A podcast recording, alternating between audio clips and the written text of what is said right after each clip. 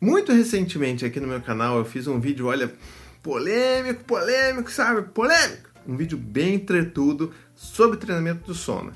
E um dos temas, assim, dos subtópicos que eu queria abordar com mais calma, com mais detalhe aqui no meu canal era sobre o choro, o choro dos nossos filhos. Falar sobre né, qual é a diferença entre um choro de bebê e um choro de uma criança, o que, que os choros querem dizer, o que, que a gente faz com o choro. Então, tudo isso está aqui hoje, porque principalmente o choro é uma das coisas que mexe muito com a gente, que a gente fica, a gente sai do eixo e às vezes a gente acaba caindo na armadilha do treinamento do sono, por exemplo. Então, vamos tentar falar um pouco mais sobre isso, com um pouco mais de clareza, mas só depois dos recadinhos do paizinho. Bom, o recadinho de hoje é bem simples, bem rápido, bem direto. O negócio é o seguinte: se você gosta do meu trabalho aqui, se você gosta desse conteúdo que eu crio aqui no canal, poxa, considere se tornar um membro do meu canal. Você fazendo isso, você com apenas R$ 7,99 por mês você se torna um apoiador do meu canal, me ajuda a manter esse trabalho independente, a criar esse conteúdo de qualidade, investir em novos equipamentos, câmeras, lentes e produzir ainda mais conteúdo.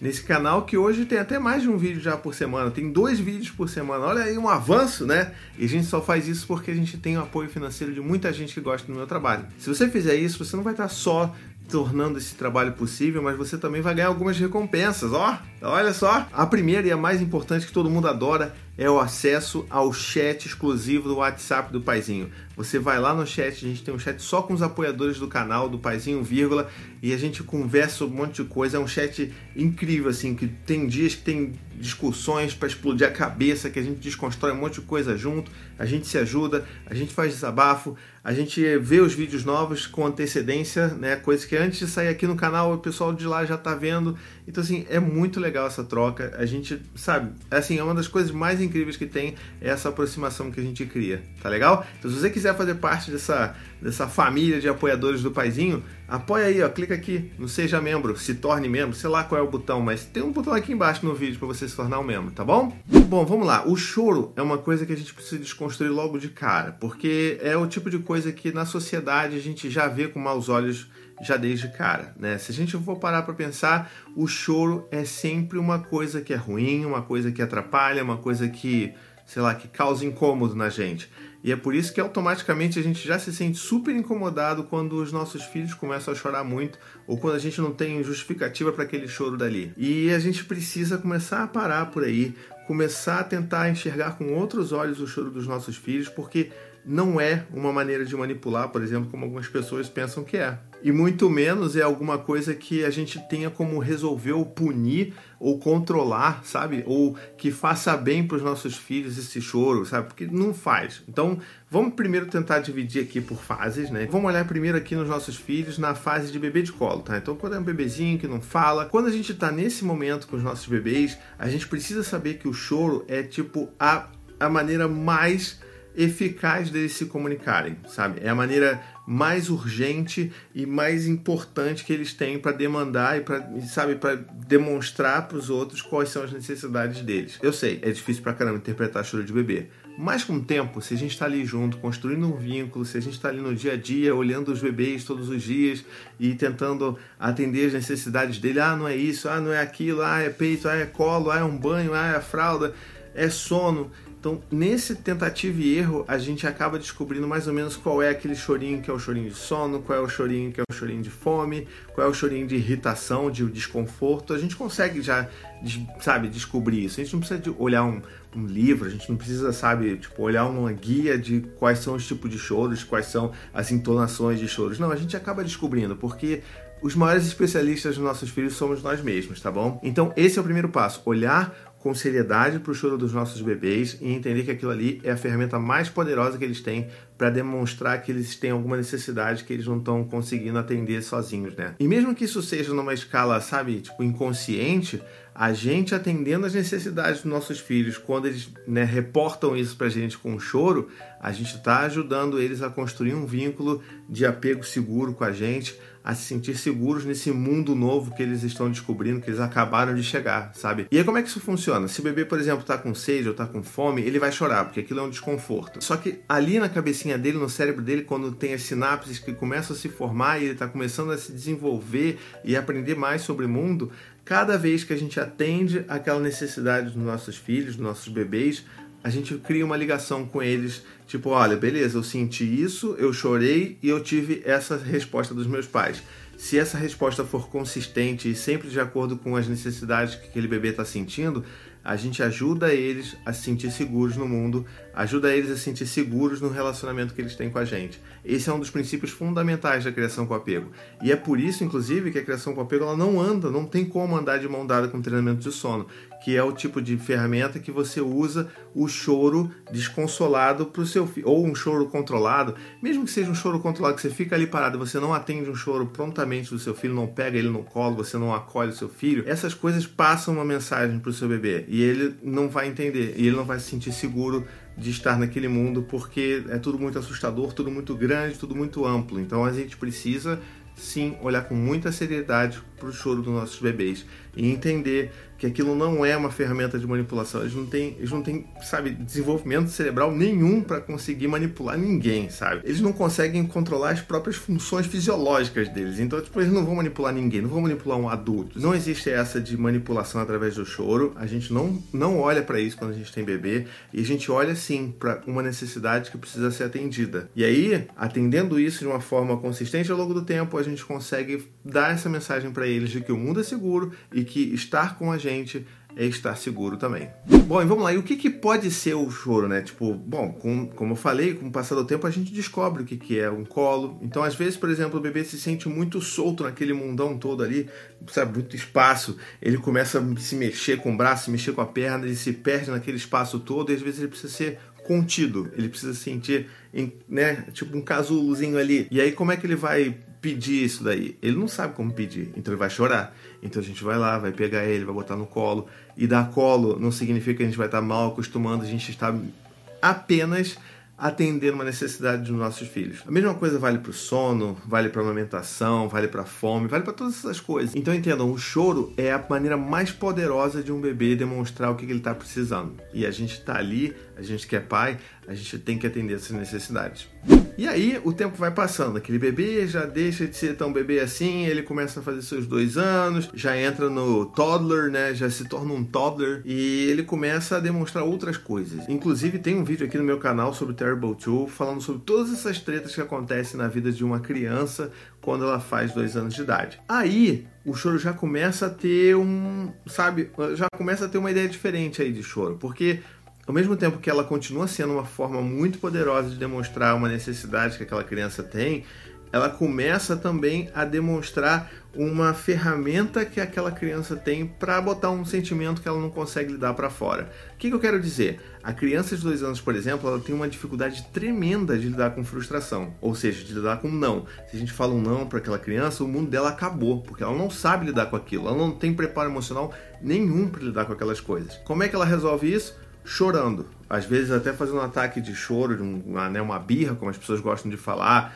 uma, aquela, aquele show todo de mãe e tudo mais. Tudo isso é só uma crise de choro muito forte. E isso acontece porque aquela criança está sentindo um negócio ali que ela não sabe o que, que é e que é muito maior do que o que ela consegue gerenciar, porque ela não tem as ferramentas emocionais que nós adultos temos para lidar quando uma frustração acontece, quando a gente fica muito bravo, quando a gente fica muito chateado.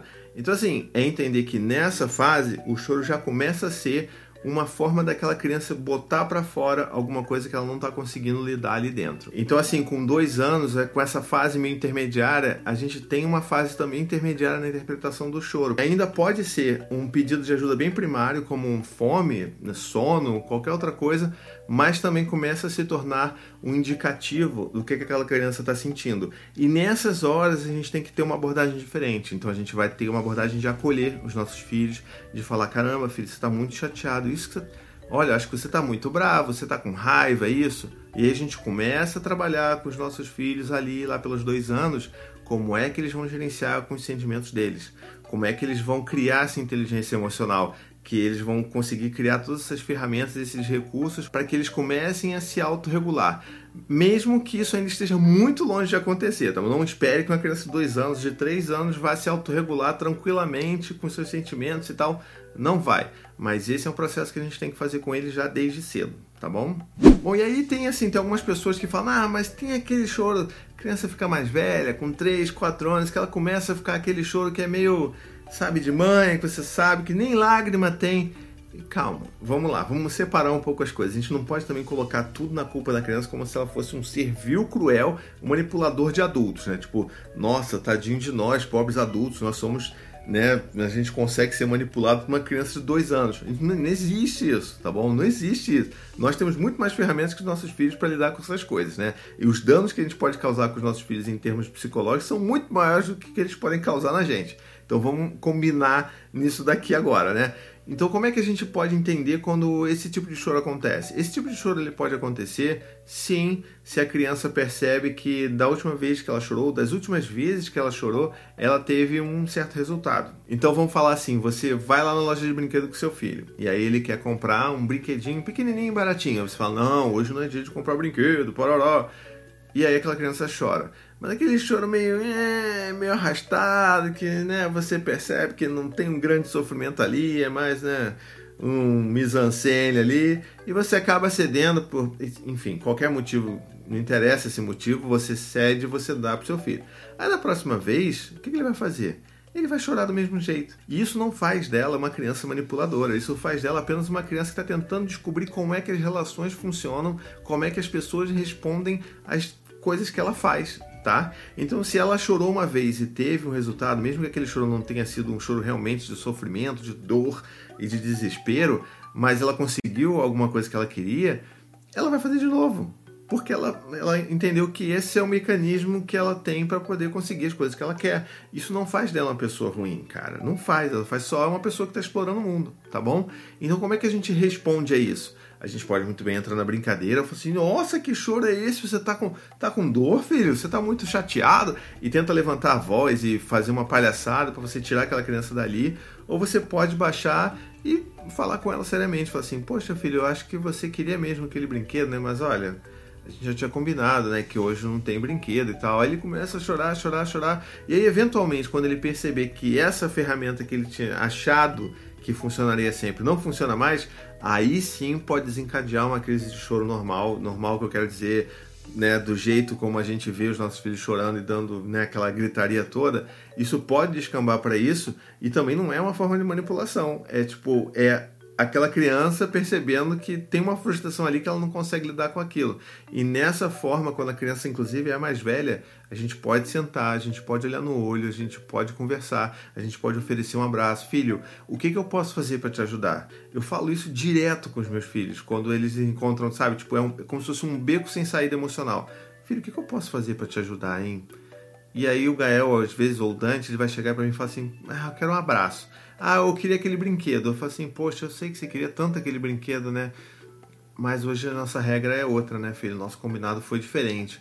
E ele pode chorar mais, e você fala, fala até que aquilo tudo passa, porque você, que é o adulto, que é o parâmetro de regulagem da vida, você está tranquilo. Entende? Se a gente está tranquilo, a gente também passa segurança para os nossos filhos de que aquela situação não é o fim do mundo, mas a gente não precisa falar isso, porque se a gente falar isso, a gente também está reduzindo o sofrimento deles. Então, estar ali é oferecer apoio, é oferecer um abraço, é oferecer, sabe, um acalento ali no coração, que é o que eles na maioria das vezes precisam tá? Bom, acho que você conseguiu perceber que o choro pode ser um monte de coisa e a gente precisa olhar realmente atentamente para o que, que o choro significa, por que, que os nossos filhos precisam da gente, porque isso impacta diretamente no vínculo que a gente está construindo com eles. Então, nada de achar que choro é manipulação, nada de dizer que choro não é nada, que não teve motivo, e muito menos dizer que se você está chorando agora, eu vou te dar um motivo para você chorar de verdade. Pelo amor de Deus, tira esse passado da nossa infância, né, daqui de trás, assim, ó, vai embora e, e vamos tentar acolher e olhar para os nossos filhos quando eles estiverem chorando com a seriedade que eles precisam, sabe? Inclusive, se você vê o seu parceiro ou sua parceira chorando, você não vai chegar lá e falar assim, isso não é nada. Quer dizer, tem gente que faz isso, né? E tipo, é super ruim, a gente se sente super mal. Mas assim, se a gente vê uma pessoa que a gente ama, que a gente se importa e que a gente quer ver bem, e ela tá chorando, você vai lá tentar acolher. Você não vai deixar aquela pessoa chorando sozinha porque aquilo faz bem pro pulmão dela, sabe? Tipo, não, não faz. Se fizesse bem, todo mundo tava chorando com sessões regulares de choro, né? Não, hoje eu acordei bem, eu vou eu fui dar uma choradinha para poder dar uma limpada nos meus pulmões. Não existe nada disso.